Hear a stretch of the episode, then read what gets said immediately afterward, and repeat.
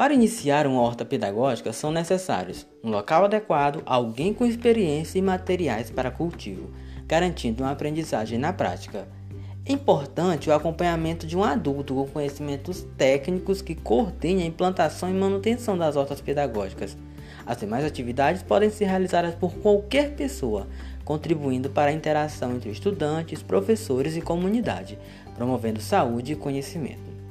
As hortaliças a serem cultivadas são escolhidas de acordo com as condições climáticas da região e devem respeitar o ciclo das plantas, a recomendação de plantio de cada espécie, a cultura alimentar da região, o espaço para cultivo e o cardápio da merenda escolar. As hortas devem priorizar as atividades pedagógicas a partir da experimentação de novos sabores e de atividades práticas, sem a preocupação em suprir totalmente a demanda de hortaliças da escola. A partir da instalação das hortas escolares, podem ser organizadas oficinas para conservação e produção de alimentos e sobre alimentação saudável, promovendo a educação alimentar e nutricional nas escolas.